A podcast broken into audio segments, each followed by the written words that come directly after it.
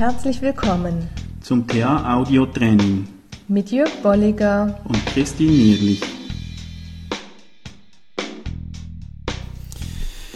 Ja, wir haben ja ähm, uns schon mal in einer Talk-Folge über Verträge unterhalten mhm. und ich finde es sehr spannend oder wir finden es spannend mhm, genau. und, und, möchten da darum das noch äh, vertiefen. Ja. So von den theoretischen Aspekten her. Genau, und äh, steigen da mal ein in die verschiedensten äh, Richtungen, aus denen das kommt oder wie man es auch benennen kann. Also ich denke so Grundstein, Grundlage war wirklich Steiner, der das so definiert hat, auch mal in diesen vier Punkten, dass er aufgeführt hat. Also einmal muss es ein beiderseitiges Einverständnis geben. Das ist wieder die Verknüpfung mit dem TA Theorie, mhm.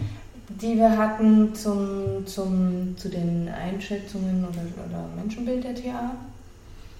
Na, dass das ebenbürtig ist, auf Augenhöhe ist. Teil klare Vergütung, also auch ausgeglichene mhm. Vergütung, mhm. angemessene Vergütung, dass eine Kompetenz besteht von beiden Seiten, ähm, dass, dass, dass ich eben mit dem Klienten ein Ziel festlege, auch da beiderseitig, das hatten wir auch im Talk schon, dass es nicht nur darum geht, ähm, was erreicht der Klient, sondern was erwartet er auch ganz konkret mhm. von mir. Und er ergänzt es noch mit gesetzlich zulässiges mhm. Ziel, also dass das auch überprüft wird. Und da finde ich, also das, das, ist ja so, ähm, was, was Claude Steiner hier beschreibt, ist, sind so die geschäftlichen Aspekte des Vertrags. Und da äh, muss man auch wieder sehen, dass, dass er vom, vom Hintergrund der Psychotherapie das anschaut. Und ich finde aber diese Punkte, die kann man sehr gut auch übertragen auf andere mhm. ähm. Anwendungsgebiete. Ähm, ich finde es sehr hilfreich. Bei angemessener Vergütung ist für mich auch noch so offen, das muss ja nicht immer Geld sein. Ja, ja. das kann auch so ein, so ein Austausch sein von Kompetenzen. Ne? Also ich, ich äh, unterstütze dich hierbei und du unterstützt mich dabei. Mhm, also ja. auch das kann, kann eine angemessene Vergütung mhm. sein. Genau.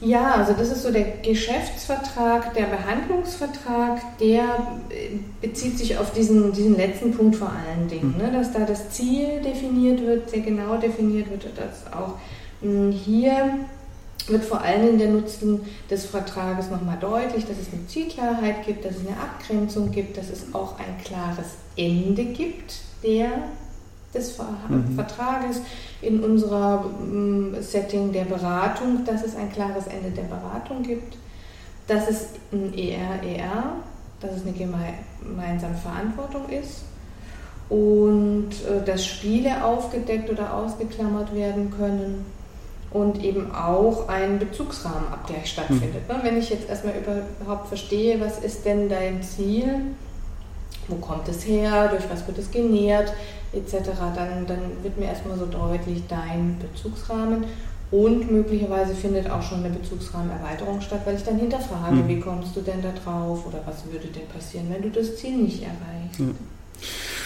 Und was ich da manchmal auch im, so im Beratungssetting erlebe, ist, dass, dass es da Vertragsänderungen gibt. gibt.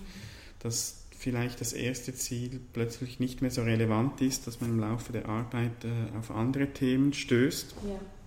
Und da ist es wichtig, auch wieder das wirklich klar zu machen. Sagen, mhm. okay, wir ändern jetzt unseren Vertrag, mhm. wir arbeiten jetzt an diesem Thema, an diesem Ziel. Ähm, mhm. Damit es auch wieder für alle Parteien klar ist, ähm, ja. Ja. was machen wir und, und weshalb jetzt plötzlich, ja. plötzlich so und nicht wie, wie ursprünglich vereinbart. Genau, genau. Was dann nachher vielleicht nochmal explizit wichtiger ist, gerade bei einem Dreiecksvertrag, aber allein hier schon, ne, dass die, die Zielrichtung klar ist, mhm. die Rollen auch nochmal klar sind und auch nochmal geklärt wird, wer hat hier welche Verantwortung. Mhm. Das ist auch zulässig und das macht auch den Vertrag so besonders und auch in der Transaktionsanalyse den Fokus auf diesen mhm. Vertrag so besonders, weil wir ihn einfach als Teil auch bereits der Behandlung, Beratung sehen mhm. Und auch tatsächlich erleben und sehen, dass da schon viel passiert. Ja. Interessant finde ich auch noch, wenn wir so in, in Ausbildungssequenzen äh, Beratungsgespräche mhm. trainieren. Mhm. Ähm, und ich, ich, nehme das auch gerne auf Video auf, dass man das auch äh, anschließend schauen kann. Da ist, wenn irgendetwas nicht so funktioniert hat und man das Gefühl hat, äh, es ist nicht so gelaufen von der Person, die dann die Beraterrolle eingenommen hat, ist es sehr häufig letztlich am Vertrag gelegen. Mhm. Wir gesehen haben, der Vertrag war nicht klar und ja. da äh, kommt man schnell mal ins Schwimmen und mhm. schaut. Mhm. Und dort, wo der Vertrag klar ist, kann ich mich auch immer wieder auf den Vertrag berufen ja, und, genau. mir überlegen, ja, was ist jetzt eigentlich das Ziel? Oder eben eine Vertragsänderung, wenn, wenn das nötig ist. Und ich kann mich auch als Berater sehr gut nochmal reflektieren oder auch zurücklehnen und da wiederum gleichermaßen mhm. die Verantwortung verteilen oder gleichermaßen die Verantwortung sehen und sagen, eine wichtige Frage zum Beispiel, wie weit bist du denn bezüglich deines mhm. Ziels? Was denkst du, hast du heute hier, vielleicht in der Einzelstunde oder in den letzten paar Minuten, was hat sich da schon mhm. für dich verändert? Also ich kann es auch immer wieder nutzen. Ist, ist ja sehr entlastend auch und ich erlebe das als wirklich als Stärke ja. auch der TA, diese Vertragsarbeit oder diese Wichtigkeit, wenn ich teilweise vergleiche auch mit Kolleginnen und Kollegen, die die äh, mhm. nicht vertragsorientiert arbeiten, die, die lasten sich ja teilweise sehr viel auf mhm. an Verantwortung, die gar nicht nötig wäre, mhm. wenn, das, wenn das klar abgesprochen ist zu mhm. Beginn. Ja, genau. Also sehr entlastend auch. Ja. Und du hast den Dreiecksvertrag schon angesprochen, ja. äh, den hat ja Vanita English ursprünglich mal definiert. Mhm.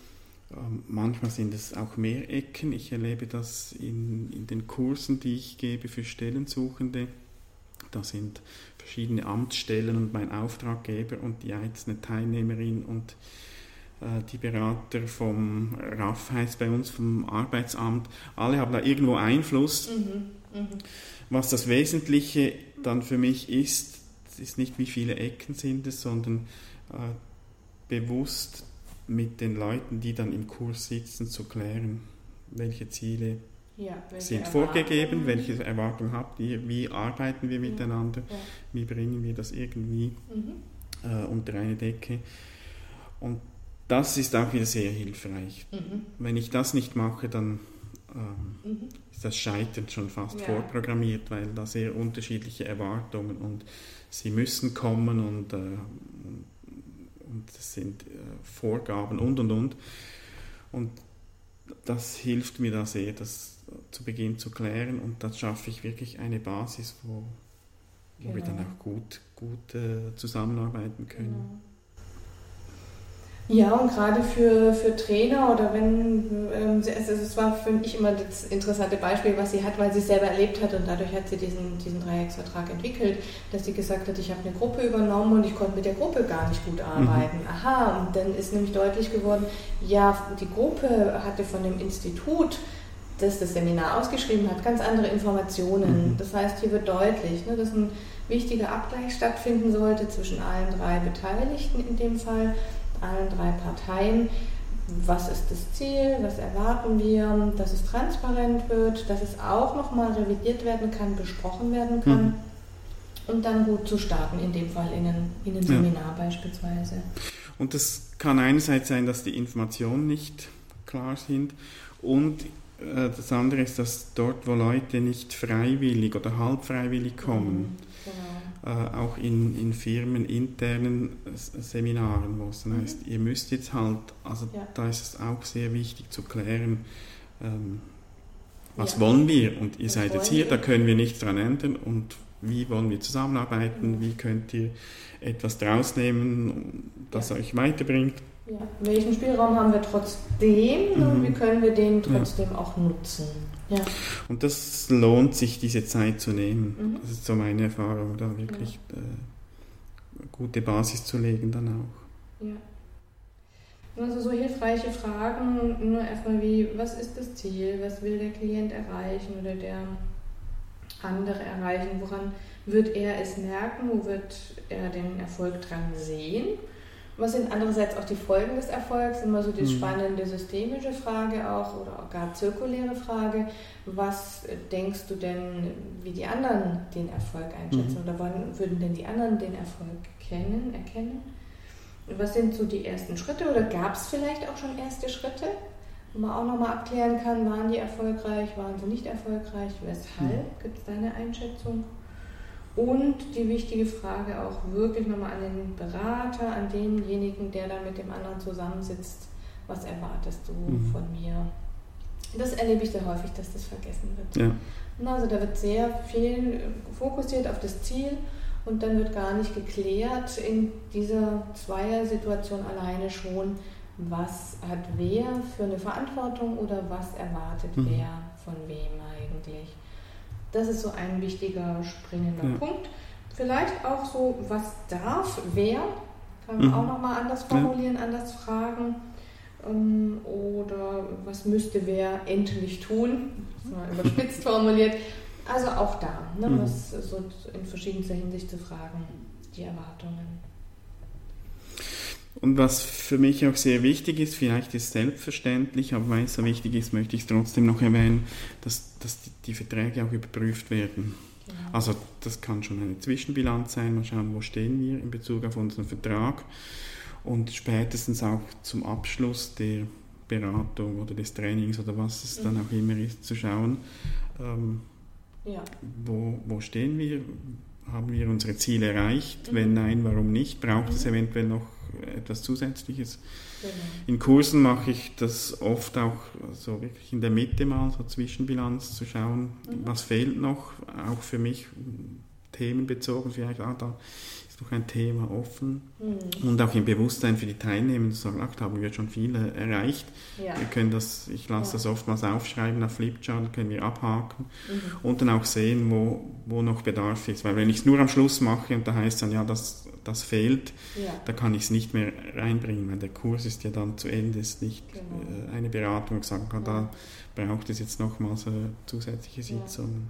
Also das, das Überprüfen, Zwischenbilanz ziehen, mhm. äh, finde ich da auch sehr wichtig ja. und hilfreich. Ja. Und ich kann es auf mehreren Ebenen tun. Also ich kann es vom Denken her angehen, ich kann aber auch mal bewusst fragen, mhm. wie fühlt sich dein ja. Entwicklungsprozess mhm. an? Ne? Oder was an Verhalten hat sich mhm. inzwischen verändert. Also Fühlen, Denken und Verhalten kann ich da auch nochmal nutzen, um von verschiedensten Seiten abzugeben abzuklären, abzuklopfen, anzuregen, mal zu überprüfen, wie ist die Entwicklung, mhm. ähm, wie ist die Erreichung des Ziels. Ja. ja, belassen wir es für den Moment mal damit. Es gäbe noch mehr zu diskutieren über Verträge, das sparen wir uns mal noch auf, auf ja, äh, weitere Folgen. Erstmal auf eure Reaktionen gespannt genau. und ähm, wünschen gutes Gelingen. Ja. Bis zum nächsten Mal.